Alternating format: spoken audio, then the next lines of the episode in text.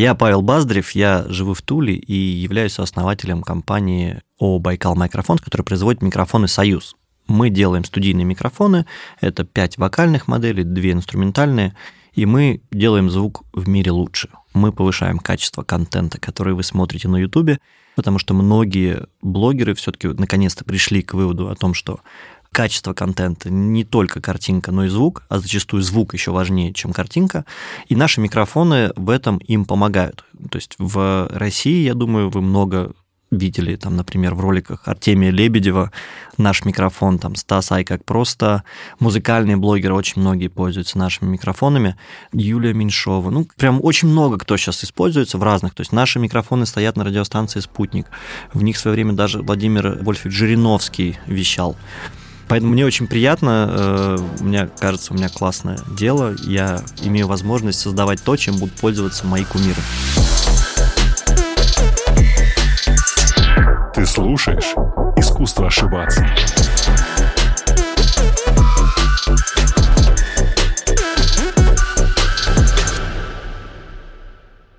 Вау.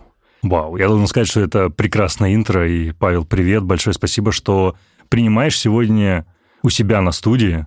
Вот, а для тех, кто нас слушает, не смотрит, хотя по секрету скажу, что этот эпизод выйдет и в видео. Так вышло спорадически, не то, что я планировал, я приехал, просто у ребят есть камера, они такие, давай записывать видео. Я такой, о, фак, давайте.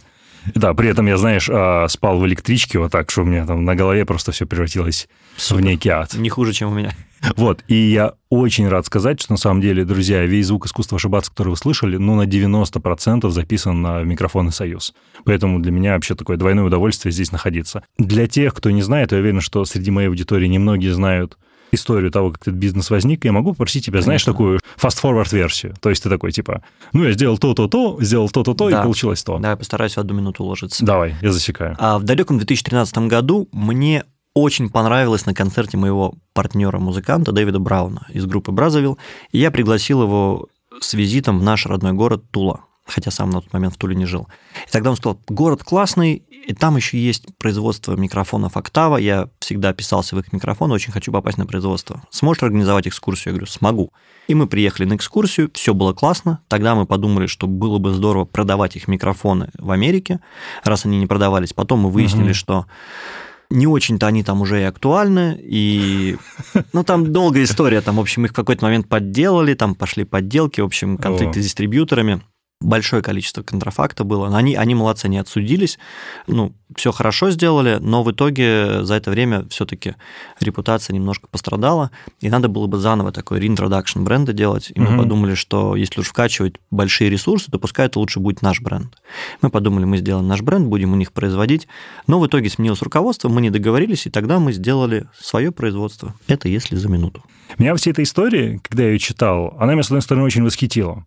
С другой стороны, мне стало очень интересно узнать, Откуда в тебе вот это предпринимательское начало? Потому что, насколько я понимаю, в профессиональном анамнезе у тебя работа в блестящей, классной семейной корпорации «Марс». Да.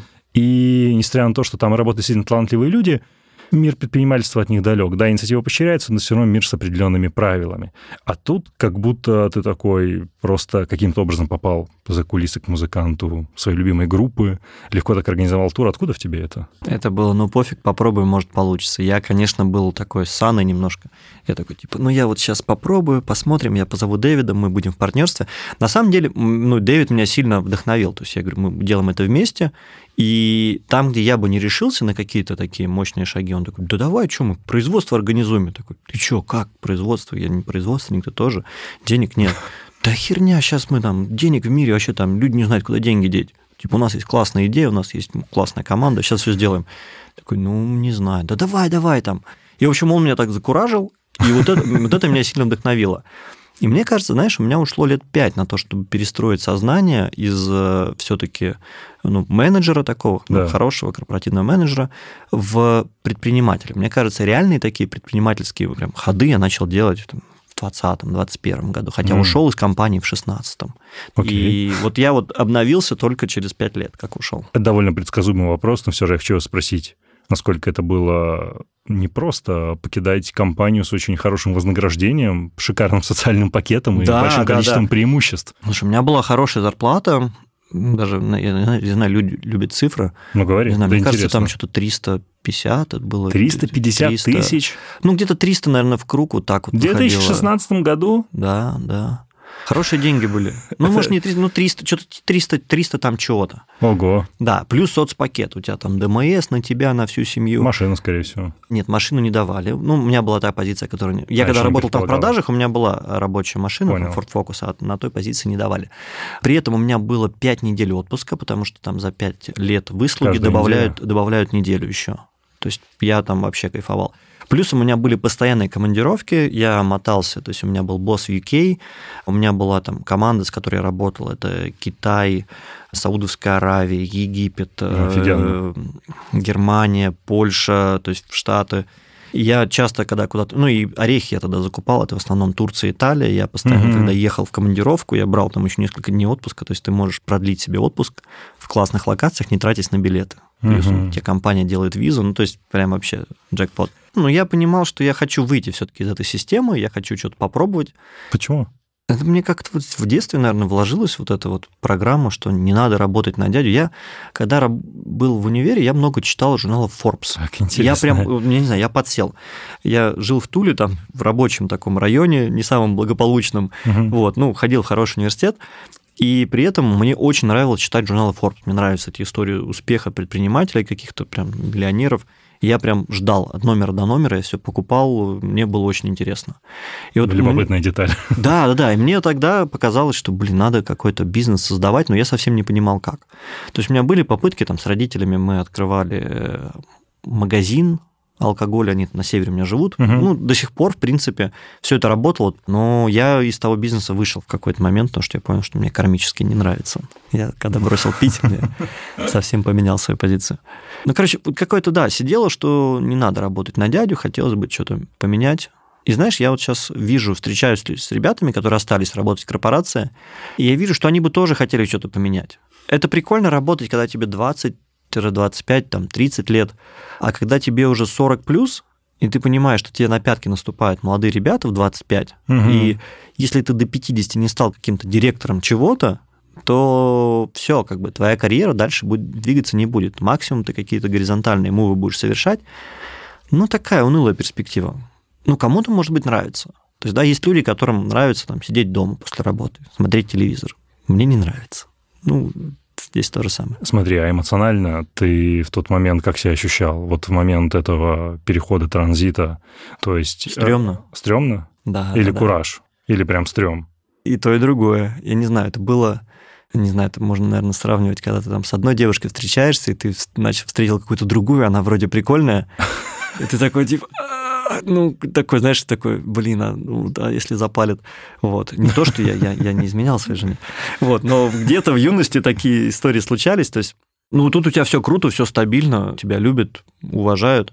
А здесь, особенно в, новом этом деле, в микрофонах, вообще никто. Когда я приходил в 2013 году, на разные студии звукозаписи показывал наш микрофон 17 тюб, который Мгм. сейчас вот флагман, которым пользуется Coldplay Radiohead. Я говорю, мы сделали микрофон, такие, ну, типа, э, ну, ну, нормально. Типа, ну, что вы там, один-два продадите, кому он нужен. Ну что, вы слушаете финальный эпизод лучшей рекламной рубрики в подкастинге на русском. Кстати, должен сказать и похвастаться, что за прошлую, где я рассказывал истории бизнесов, изменивших себя на 180 градусов, мы получили премию «Апостол» за лучшую коммерческую интеграцию. Что ж, диалог с Павлом – это прекрасное напоминание нам всем, что вне зависимости от наших достижений и успехов, оставаться собой и сохранять себе лучшее, находясь в балансе со своей темной стороной, это и есть возможность жить прекрасную, наполненную эмоциями жизнь. Сохранять и приумножать лучшее. Именно так можно описать рабочий дух партнера моего подкаста компанию Selectel, одного из лучших провайдеров облаков и IT-инфраструктуры в России. Вместе с Selectel мы делимся историями архитекторов успеха. Людей, которые, находясь на втором плане, за кулисами публичности, смогли помочь другим людям или проектам стать лучшей версией себя или же взрастить огромные бизнесы, изменившие наш мир. Selectel поддерживает эту рубрику, потому что знает, насколько важна для любого успешного бизнеса поддержка и та работа, которая совершается за пределами публичного поля. Ну а если вы вдруг задумались о том, как добиться успеха в мире IT, то не забудьте подписаться на их телеграм-канал по ссылке в описании. Сегодня в финальном выпуске рубрики я бы хотел поговорить с вами о человеке, ну, который ни много ни мало создал целую вселенную. Ну, конечно, не нашу с вами, хотя и здесь он тоже имеет достаточно влияния, а другую.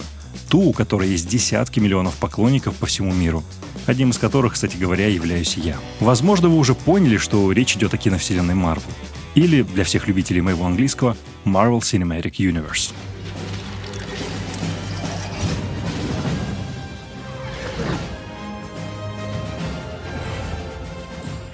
А герой-создатель — это Кевин Файги, единственный неповторимый.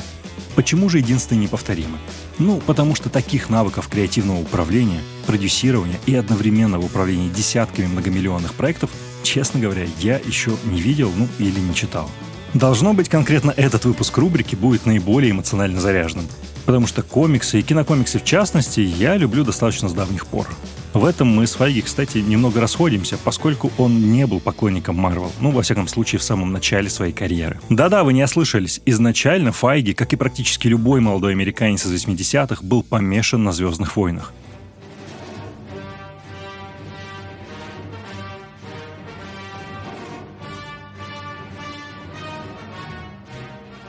И, по его словам, всегда мечтал работать в киноиндустрии – Последнее, кстати, довольно предсказуемо, ведь его дедушка был телевизионным продюсером, и молодой Файги, наблюдая за ним, влюбился в магию кино. Эта любовь привела будущего продюсера в университет Южной Калифорнии, альма-матер Роберта Земекиса, Рона Ховарда и вообще-то Джорджа Лукаса. Кстати, Файги поступил туда не сразу, а только с шестой попытки. Во время университетской практики он попал к Лорен Даннер, продюсеру, который участвовал в создании серии фильмов «Люди Икс» в начале нулевых. Файги хорошо себя проявил во время практики, и она наняла его своим ассистентом. А позже он был повышен, став одним из младших продюсеров. Даннер говорила, что такое решение было принято из-за обширных знаний о комикс-вселенной Марвел, которыми обладал Файги.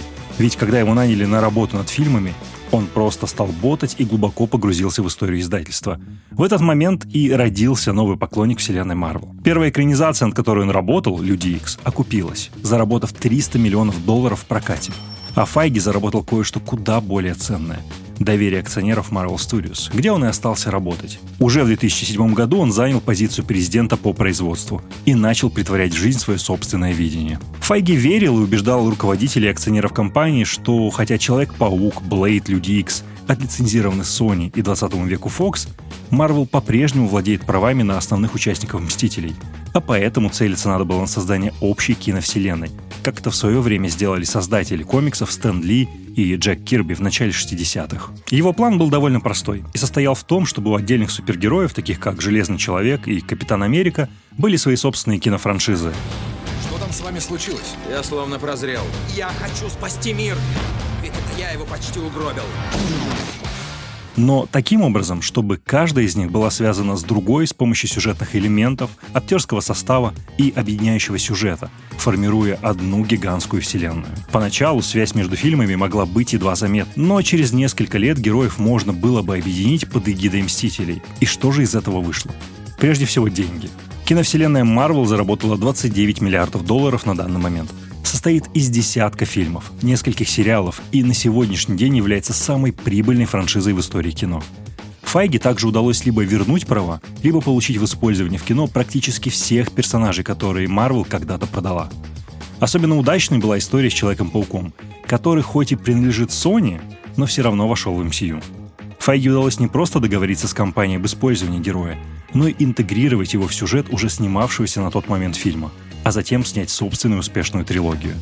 Теперь фильмы Marvel получают номинации на Оскар, а сериалы номинируются на Эмми. В проектах студии снимаются звезды первой величины. И сложно найти актера или актрису, которые не засветились хотя бы в одной из кинокартин. Все от Анджелины Джоли до Энтони Хопкинса приложили руку к созданию гиганта, которого коротко теперь называют MCU. Однако про актеров и состав продакшена следует заметить и то, что Файги сделал ставку на ауткастеров. Актеров и режиссеров второго и третьего дивизиона, которые были все еще голодные до побед, но при этом не создавали бы проблем, а наоборот показали бы свой лучший результат. Первой такой парой были Роберт Дауни-младший и Джон Фавро. Ну, кажется, что у них все сложилось удачно, не так ли? История Кевина Файги — это пример исключительной последовательности исполнения во всем. От планирования повествования и внутренней целостности до удачного выбора актеров и костюмов. Такая последовательность обусловлена отношением к своему делу не просто как к работе, за которую платят, а как к наследию. Киноиндустрия может быть цинична, но секрет успеха больших проектов в том, чтобы для них найти таких людей, как Кевин Файги. А если вы, как и он, хотите достигнуть неоспоримого успеха в вашем деле и реализоваться как профессионал, ваш выбор – Selectel. На мощностях Selectel уже работают крупные онлайн-кинотеатры, маркетплейсы и даже проекты гражданской науки. Но это вовсе не значит, что небольшим проектом у провайдера ничего не найдется. Наоборот, здесь можно собрать и гибкую инфраструктуру для малобюджетного проекта с большими амбициями. А если эти амбиции реализуются, в Selectel всегда есть место для роста – Инфраструктуру на выделенных серверах и в облаке можно легко масштабировать и развивать вместе с ростом проекта. Переходите по ссылке в описании и начните притворять действительность свое видение. А Selectel будет верным помощником в создании вашей собственной вселенной. Ну, это супер необычный рынок. Давай так, типа, мы решили делать свои микрофоны, и мы станем крутыми. Типа, как вообще? Ну, то есть я понимаю, что эта идея вращалась вокруг партнерства с Октавой первоначально, да, и перепродажи. Да. Но это чисто благодаря тому, что там сменилось руководство, вы такие, окей, фак сделаем свой? Да. Или эта идея где-то просто витала в воздухе, что надо делать что-то свежее? Не-не, мы, ну, мы решили, смотри, мы сначала хотели продавать их микрофоны. Да. Потом поняли, что нет, там, ну, сложно, ну, надо... Да либо кучу денег вваливать, там, доказывать всем, что все, подделок больше нет, там заново опять какие-то обзоры.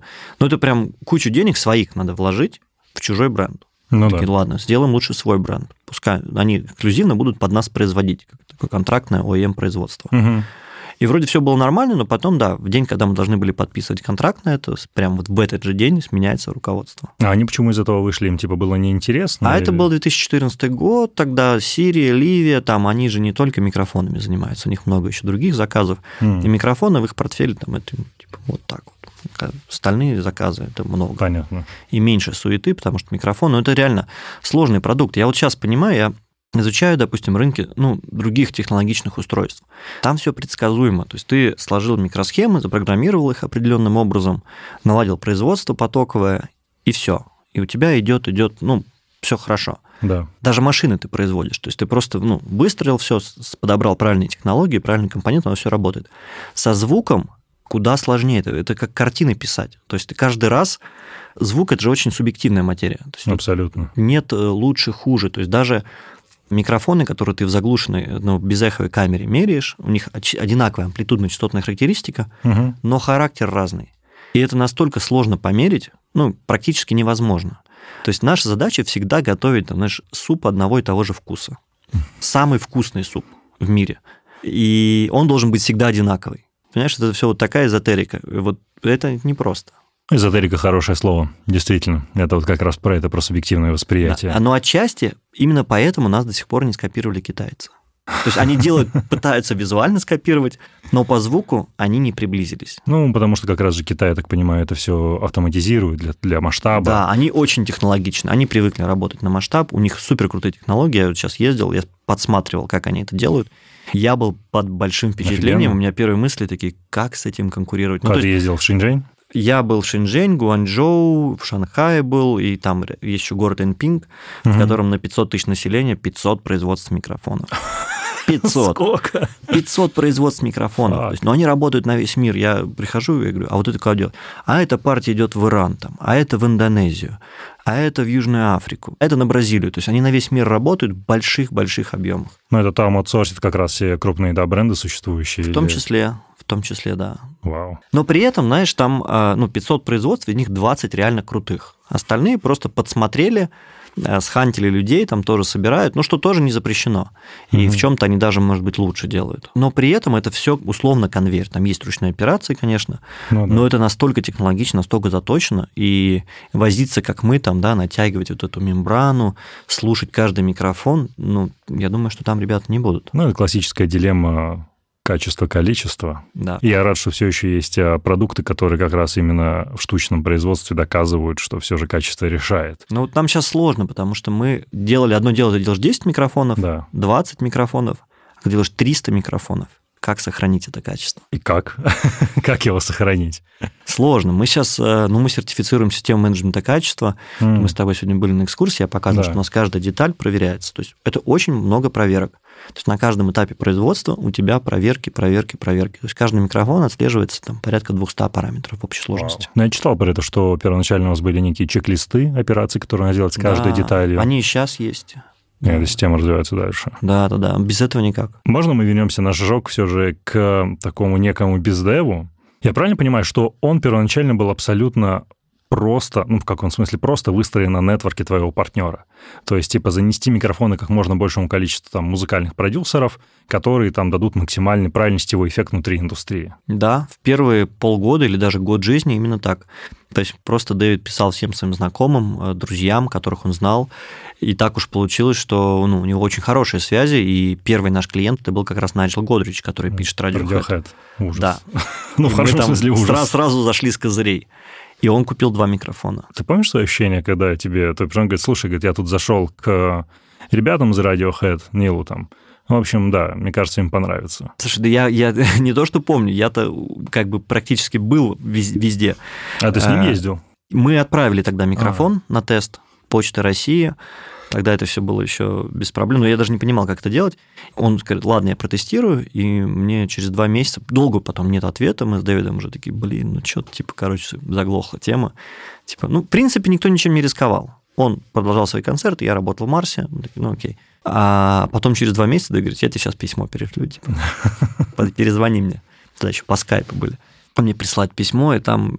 Типа, Ты офигел? Да, чуваки, это круто, я хочу купить. Говорю, да, это какой купить, давай так отправим. Такой, да не-не-не, ты что, у него есть деньги, типа, да, вот он хочет купить, надо продать. Мы дадим ему хорошую цену. Тогда у нас один микрофон стоил 3000 долларов, сейчас он уже стоит 4600, мы подняли цены.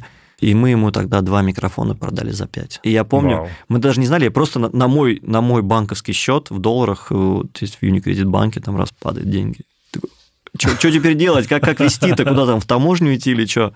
И у меня виза была э, британская на тот момент, я просто в чемодан загрузил два микрофона и полетел. И повез. Да, по пути у меня там коробка развалилась, я ее клеил ночью, сидел там около хостела, да. Ну, все нормально, все хорошо, да. А что эти тесты предполагали? Ну, то есть они просто делали разные, там, условно, джем-сессии, записи, да, тестировали, как он под разной нагрузкой работает, да, на какие ну, инструменты? Даже не нагрузкой, просто, да, а как микрофон тестируют, подбирают. То есть ты ставишь на те источники, которые тебе интересны, в данном случае, угу. там, барабаны, гитары, вокал, и сравниваешь с другими микрофонами. То есть ты записал, ну, это первая часть, это Но... просто готовый сырой сигнал. Да.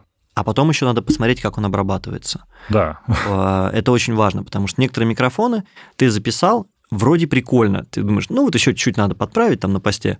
И вот это чуть-чуть ты начинаешь и на править. посте начинается жопа просто. А она не правится. Да. Это все. Знаешь, как фотография с низким разрешением, там, да, вот как э, сфотографировать э, с фильтром Инстаграма. Такой, ну, сейчас я чуть-чуть вот тут баланс подтяну, а он не тянется. Все. Угу. Вот в нашем случае это фотография с очень высоким разрешением. Они очень пластичны, очень хорошо поддаются эквализации, прям вот можно много чего Это делать. факт. У вас же тогда, по сути, ну, это универсальная версия была микрофона, то есть в нее можно было писать и вокалы, и инструменты, да, и все ну, что угодно. Подкат сейчас в него пишем. Ну да. Но вы его так и задумывали, или все же вы больше рассчитывали на то, что это будет вокал записываться? Вокал, конечно. На тот момент, в 2013 году, я вообще не думал, что мы будем делать микрофоны для подкастов, для блогеров, для речи. Это был чисто музыкальный, музыкальный продукт. И задача стояла, когда мы обсуждали с Владимиром Викторовичем, как его создавать, наш технический главарь. Говорю, Володь, надо сделать... А Володя, он работал долгое время на Октаве, потом он уходил, и просто занимался ремонтом старых винтажных микрофонов. Да, я читал про это, что ему да. прям прислали все со Да, всей через страны. его руки прошло вообще все. Все Вау. самое лучшее, он в курсе там всех технологий. Он говорит, вот, вот, вот все, что через вас проходило, самое лучшее, вот на ваш взгляд, прям вот надо сложить все, вот заложить в один микрофон. И вот родился 017 тюб. Это единственный микрофон, который получился крутым с первой попытки. Ну, то есть мы просто услышали такие, Вау. Типа, вау, нормально. Остальные мы все, ну, это всегда такой процесс доработок, то есть мы делаем там 10 версий с разными капсулями, разной схемотехникой, угу. там что-то меняем, настраиваем и выбираем победителя. Круто. А у тебя, слушай, кстати, в голове был некий, ну, такой дрим-лист артистов, коллективов, которым ты хотел бы подогнать микрофон, и с которыми ты хотел бы поработать через твои микрофоны собственные? Да не, ну до сих пор я бы очень хотел, чтобы там Red Hot Chili Peppers записались Блин. в наш микрофон. Но посмотрим, это может случиться, потому что... там Ну, про- человек, который один из пишет- их сопродюсеров, извините, я перебил, кажется, работает на вашем микрофоне. Во всяком случае, в ВК у вас так написано, Да, что... да, да, Райан Хьюитт. Да, он музыкальный продюсер, сопродюсер. Да, да, да, да, да. Он, он участвует в записи, там всегда над альбомом там очень много людей Ну, конечно, трудится. да. Вот, но он один из. То есть, в принципе, шансы еще есть. Шансы еще есть. Допустим, вчера я увидел на Кинопоиске вот э, новый релиз «Надежда записывающая студия», это посвящен 20-летию Кинопоиска, где они брали 20-летних молодых актеров, и там Влад Коноплев сидел, который в «Короле шуте» Да-да-да. шуте сыграл князя, я такой, блин, ничего себе, он сидит, наш микрофон Ваш рассказывает. Там такой мини-подкаст, очень, очень такой уютный, очень классный. И, блин, ну это же вообще как... Вот я так понимаю, ты угораешь больше по рок-коллективам, да, то есть такой альтернативной музыке. Ну, мне и рэп очень, скажем так, не чужд. Не Такой, чужд? Ну, такой оригинальный OG, там, америк- американский, West Coast э, и так далее. Это я в машине постоянно слушаю.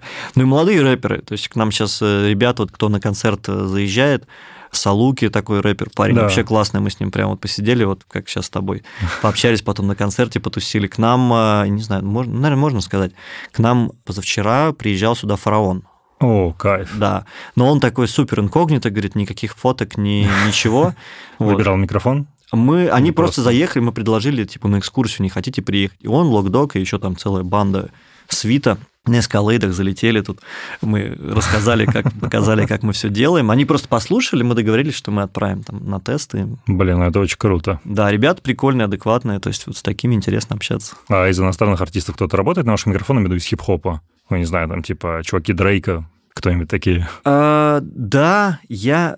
У меня есть прям список. Но я, я также... нас- нас- Насколько плохо я знаю русских современных рэперов, настолько же плохо я знаю американских современных рэп- рэперов.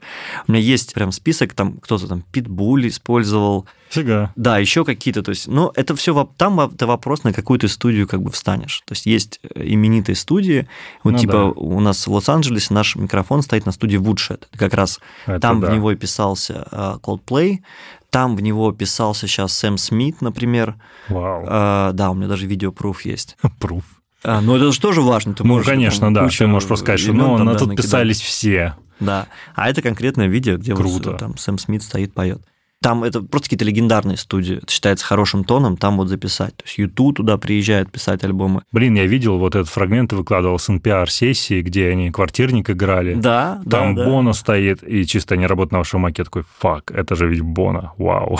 Да, да, да, да, да. Это, конечно, внушительно. Да, кстати. Я большой поклонник The Weeknd, и, окей, я буду посылать энергию в космос, чтобы The Weeknd э, тоже поработал на микрофонах «Союз». Мне кажется, это будет очень круто. Класс, класс. Да, я немножко аж завис. Слушай, а что помимо, ну, хендмейда, то есть, да, друзья, я уверен, что вы знаете, я уверен, что там, где вы будете вы увидите кучу фрагментов, как, а, возможно, микрофоны собираются. Может, не увидите, если это коммерческие секреты. Но реально все делается руками, руками тульских ребят, мастеров, которые здесь все тестируют, видел своими глазами. Вот что помимо хендмейда, на твой взгляд, делает эти вот микрофоны реально крутыми? То есть в чем еще успех? Я сейчас говорю именно не про секретный соус, а вот просто в чем, из чего складывается Внешний вид? успех этих микрофонов? Внешний вид, они очень хорошо узнаваемые. То есть, если бы они были черные и такие же, как все остальные, то, ну, непонятно было бы там, да. Вот Сейчас э, любой блогер, ты сразу видишь, о, это Союз, о, я такой уже где-то видел. Мгм. То есть у Макса там куча же людей прошло через его студию, все такие, о, Да. да, там вот все пишутся теперь в Союз. Shout-out Макс, Макс Гаранин, владелец студии «Огурец», где мы, еще много моих коллег пишут подкасты, и не только подкасты. Да, Макс вообще источник вдохновения для меня. Я надеюсь, он меня не воспринимает как конкурента, мо- мою маленькую студию здесь в Туле. Но, в общем, Макс красавчик за кадром. Мы, извини, мы говорили про компоненты успеха, то есть ты назвал а, визуальный дизайн, узнаваемый визуальный стиль, да, 100%. Что-то еще? Да, я думаю, это ну, личная история, что это не просто какой-то бренд, а это люди. То есть мы всегда открыто рассказываем, показываем, что это люди. Я много стараюсь рас- рассказывать о микрофонах. Мы снимаем, там, мы снимали цикл передач, там, типа «Минута союзом» у нас в ВК, где каждый сотрудник рассказывал о своей работе, там, токарь о том, как он подрезает капсули, там, сборщики о том, как они собирают. То есть это ну, такой бизнес с человеческим лицом. Мгм. Это прикольная история. Вот это, мне кажется, важно. Ну и то, что это сделано в России сейчас все-таки это такое трендовое. Слушай, оно, мне кажется, и всегда было трендовым, потому что, ну, на мой взгляд, да, это одна из причин, почему я делаю то, что я делаю. Ну, реально мало историй того, как люди берут с нуля что-то делают без э, блата, каких-то там суперсвязей, связи появляются. Да. Ну, типа, Так, если сход скажешь историю, да вот типа сделали микрофоны, закинули их пацанам за радиохеда, а те это масштабили, скажут, ой, бля, все понятно, там все на связях, типа понятно, где надо занесли. Ну, блин, не, ну, просто... тут, тут так не занесешь, да. Тут так не занесешь, это не сработает, потому что это суперсложный рынок. Слушай, вопрос относительно того, почему ты бизнес остается в Туле? Ну, мы не только в Туле, мы сейчас, у нас ну, офис в Лос-Анджелесе, и вот сейчас у нас э, офис в Стамбуле. Прям вот открывается вот со дня на день. Сейчас мы ждем открытия банковского счета. Но это логистика в первую очередь. Ну, sales representative, да, и логистика. Там смотри как. То есть в Америке это чисто ну, логистика. То есть, мы, да, у нас там sales rep есть, угу. у нас там три человека работает, один, соответственно, получает все заказы, формирует их. То есть мы, грубо говоря, более крупными партиями присылаем, он это разбивает уже угу. на микрофон и дилерам непосредственно отгружать. Ну, потому что если придет заказ, и мы скажем, так, сейчас мы из России отправим это, приедет через три недели, там никто ждать не будет. Очень конкурентный рынок. А когда приходит заказ, и мы в этот же день, либо на следующий его отгружаем, то это круто. Это прям существенно повышает такой customer сервис. Угу. И как раз вот у нас был дистрибьютор, который нас кинул на 30 штук баксов, э, да, но который на самом деле там не брал трубки, мог долго отгружать заказы нашим дилерам. И когда мы customer сервис взяли в свои руки, бизнес прям начал э, существенно прибавлять. Это первый офис. А в Турции сейчас логистика же, ну, из-за санкций, из-за пошлин, все очень сложно.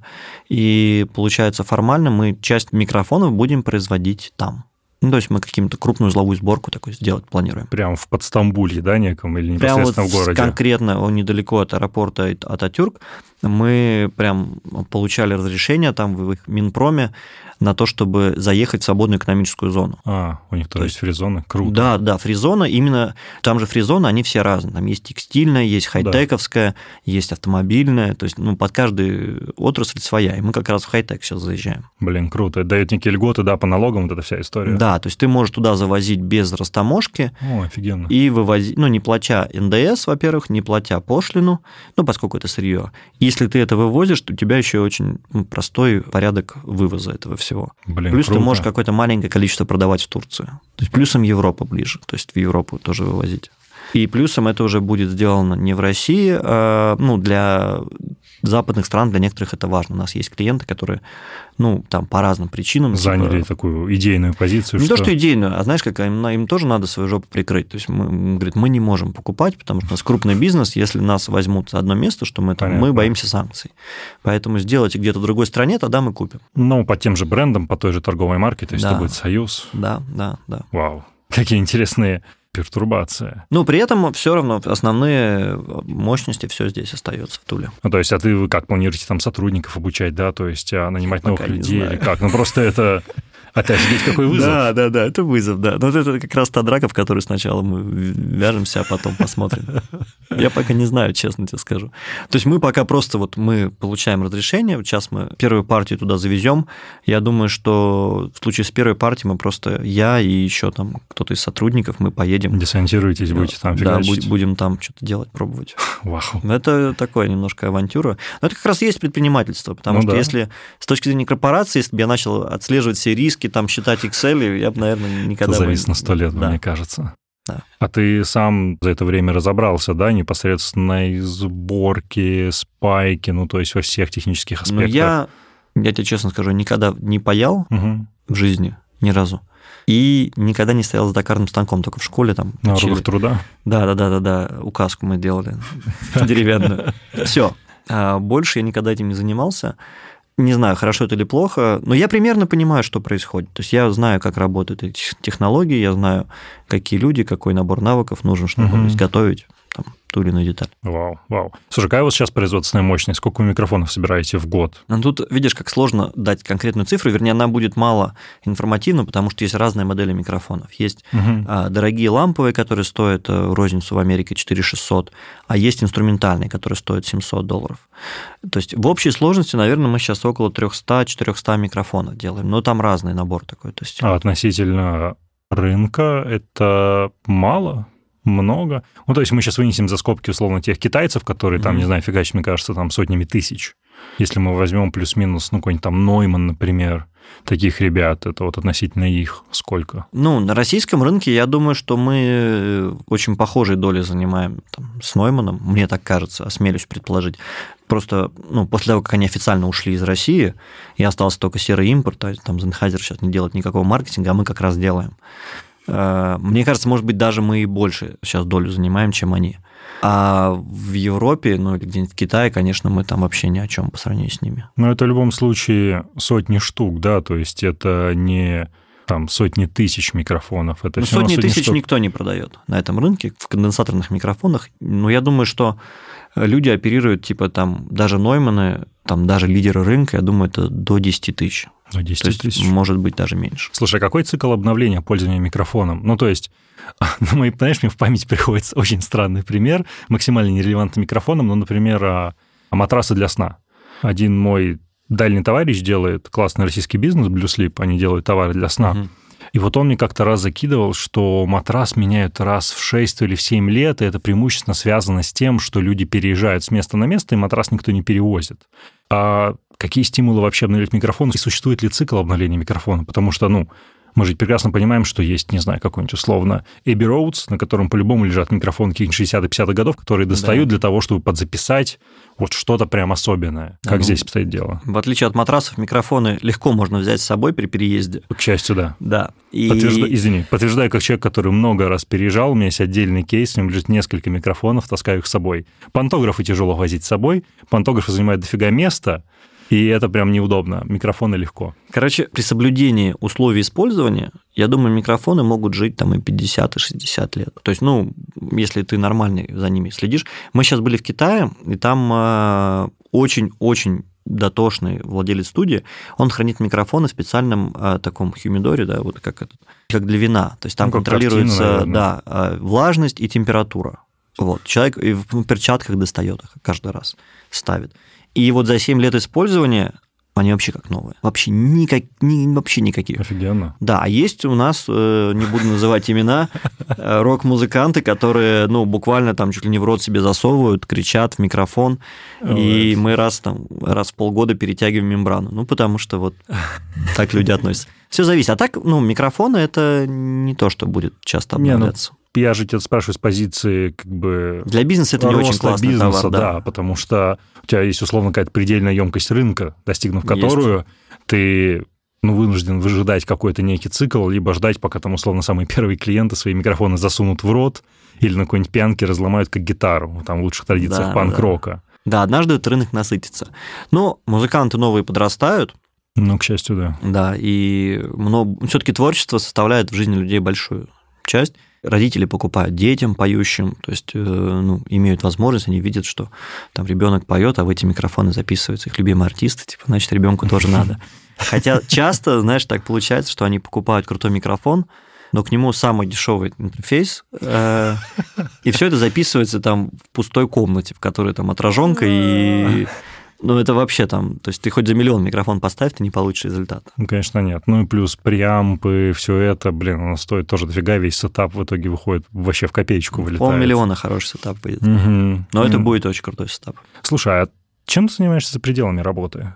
То есть а, я понимаю, что Союз он в твоем ДНК, как и твое ДНК внутри Союза, может быть, она даже буквально, если ты там громко кричишь на производстве.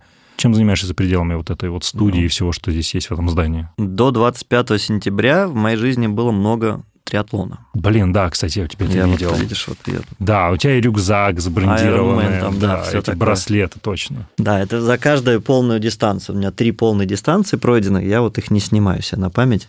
Не знаю, пока буду коллекционировать. Кто-то татуировки делает, я пока браслетики ношу. Безобидно. Да, но потом я упал неудачно, О. я вот сейчас лечу плечо но оно уже, уже рука поднимается, я ну, вот так вот могу. В сторону пока еще не могу. Чувствую твою боль. Да, и я надеюсь, что через месяц я, ну, через два месяца я смогу вернуться в плавание. Я вот планирую на следующей неделе вернуться в бег, потом велик плавно, ну, в общем, да, это болезненная реабилитация. А так, триатлон примерно 3-2-3 часа в день тренировки. Ого. Дети, двое детей, дочке 6 лет, сыну почти 3 года то же время, ну, жена, соответственно. То есть семья, триатлон, работа, все. Этого достаточно. заполнить график. Знаешь, что в этом интересно? Ну, то есть, вполне предсказуемый вопрос был бы, если бы я тебя спросил, как ты между всем этим балансируешь, как ты разделяешь время. Мне с другой позиции это интересно. Насколько безумным будет предположить, что ты вообще нифига не балансируешь, и оно само находится в гармонии. Но я думаю, не открою секреты, я живу постоянном чувстве чего-то неуспевания. Неуспевание? Да, я даже с коучем на эту тему общаюсь, потому что у меня всегда чувство, что я в каком-то пожаре. Я... У меня всегда большой бэклог, там я там, ну, не то чтобы сотни, я, я знаю людей, у которых там открываешь там сотни непро, непрочитанных писем, у меня там 30 непрочитанных писем, я там как догоняю постоянно. Сейчас, когда триатлона стало меньше, ну, из-за того, что лечусь, я стал больше работать. То есть сейчас это где-то там 8-10 часов в день. И, ну и по выходным там еще несколько часов. А... Ушел из корпорации, чтобы быть свободнее. Да, да, да. Не, но при этом, знаешь, это что мы сейчас сидим, это работа, вот что, это же прикольно. Это прикольно. Ну, да. для меня это вообще буквально работа. Да, потому вот что мне, мне надо, чтобы менялось все. То есть мне интересно, то есть на производство пойти, вот станки посмотреть. Мне интересно с контент нашей команды посидеть, посмотреть. Угу. Мы вот сейчас планируем сериал снимать. Вау. Да, там очень прикольный про то, как мы купили метеорит и всякая странная, странная дичь аргентинский. Мы реально купили сейчас. Мы сейчас готовим э, серию лимитку с э, метеоритом внутри. То есть, ну, мы там, грубо говоря, напильником стружку с него снимаем, эту стружку впаиваем в э, схематику, в схемотехнику Вау. микрофона. Но это лимитка такая будет. Но это уже тяжелый флексы, как у Rolex, который делает циферблат из метеорита. Ну, вот тут, да, вот, вот в таком ключе это все будет. Ну и там сериал про то, что мы, в общем, купили метеорит, и всякая странная дичь начала происходить, там, да, люди пропадать и так далее. Вот, то есть, ну вот это интересно, то есть, да, и производство, и контент, и продажи, и логистика. Вот сейчас, ну, попутно, да, надо решать вопросы, там, а что там в Турции, как это юрлицо организовать, а что там в Америке, вот мы сейчас с тобой закончим. У меня, ну, там, звонок со Сбером, потом ко мне приходят разработчики, мы будем сейчас новое устройство там пилить про то, как uh-huh. его правильно программировать. В 6 часов у меня созвон с Америкой до 8, там, с тем, ну, как продажи, как мы сейчас будем готовиться к Black Friday в Америке. Ну, то есть да. это очень-очень разноплановая работа. Погружаться. это чувство неуспевания про то, что у тебя условно есть а, все время не выполнены какие-то задачи, или это чувство неуспевания как раз про в каком-то смысле модная фома, что ты чего-то не успел сделать, что кто-то сделает больше. Я никогда не делаю это с оглядкой на кого-то другого. Ну, по крайней мере, мне так кажется. Я просто хочу сам много всего успеть. Я хочу, я понимаю, что мне интересно. Мне предложили там, а давайте сделаем еще преамбы. Давайте. А вот я обратил идея... внимание, у тебя там же уже лежат, по-моему, вот эти... Да, да, да, мы, мы сделаем, мы выкатим, очень крутой, мы там заколабились. Слушай, у меня знаешь, какая мысль возникла по ходу нашего разговора? Хочу тебя о ней спросить. А ты никогда, ну, учитывая, что работаешь с коучем, да, возможно, там, психотерапии был... Был, а... не помогло. Нет ли в том, что ты делаешь бизнес, связанный с микрофоном, какой-то своей нереализованной амбиции стать музыкантом, стать нет, артистом? Вообще нет. Нет? Вообще нет.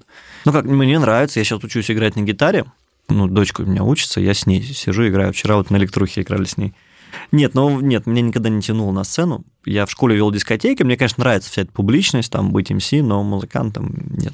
Я, я не, не, не очень хорошо пою, я отвратительно играю на гитаре, я только учусь. Не, ну мне прикольно, мне, конечно, будет радостно, если дочка моя, э, там, она творческая единица, она там классно как раз и поет, и играет, и рисует. Но я буду рад, если у нее получится. Но если она выберет другой путь, я тоже буду рад не меньше. Слушай, а вопрос сразу в догонку. Ты сказал про публичность. А тебя никогда, ну вот на этом пути, когда ты уже стал заниматься собственным бизнесом, не беспокоило то, что, ну, типа, ты находишься на втором плане буквально. то есть, да, окей, Radiohead пишутся ваши микрофоны, но на этих микрофонах как бы и написано твое имя, но в целом но это, это круто. Мне кажется, как раз вот э, ребята, которые супер популярные, которые собирают стадионы, ну, вот они ходят там, да, по улице в капюшонах, в черных очках, чтобы их там, не дай бог, никто не узнал потому что, ну, замучили уже там и поклонники и так далее. У меня есть, э, ну, люди, которые меня знают, и это такое более, более такое качественное общение, то есть они меня знают не просто там, они мне говорят, а, Паша, там классно, нет, они знают меня по каким-то конкретным делам, а вот поклонники, да, ну, я никогда за ними не гнался. А что ты реально хочешь? Ну, то есть из чего вот успех у тебя сегодня складывается? Денег заработать. Окей. Okay. А, ну, на самом деле, это же прикольно, когда ты Офигенно. можешь там купить э, то, что ты хочешь, там, или поехать туда, куда хочешь. Но деньги-то не главное. Сейчас я не знаю, сейчас для меня успех это просто я э, ни в чем себя не ограничиваю. То есть как я, ну если у меня есть какие-то идеи, и я хочу реализовать, и я понимаю, что если мне надо реализовать эту идею, там мне сейчас нужно миллион рублей, я возьму и как бы вложу в эту идею миллион рублей. Такая возможность у меня есть. И это очень круто.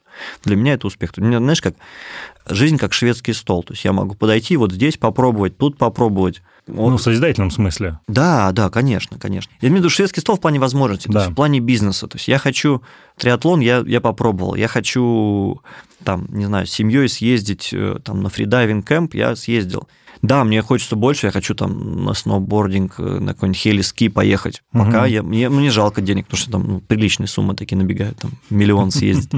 Вот. То есть я хочу побольше зарабатывать, чтобы иметь еще больше возможностей. То есть это ну, неограниченное количество возможностей. Окей. Okay.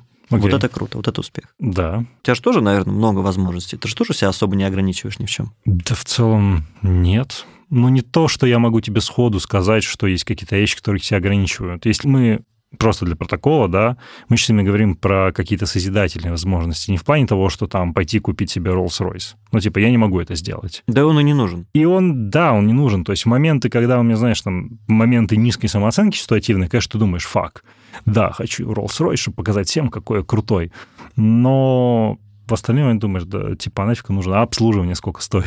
Да это гемор в страховке, хранить его там, поцарапать А в плане возможностей, ну, в той отрасли, да, в том деле, которым я занимаюсь, мне кажется, они у меня, ну, не то что безлимитные, но их очень много.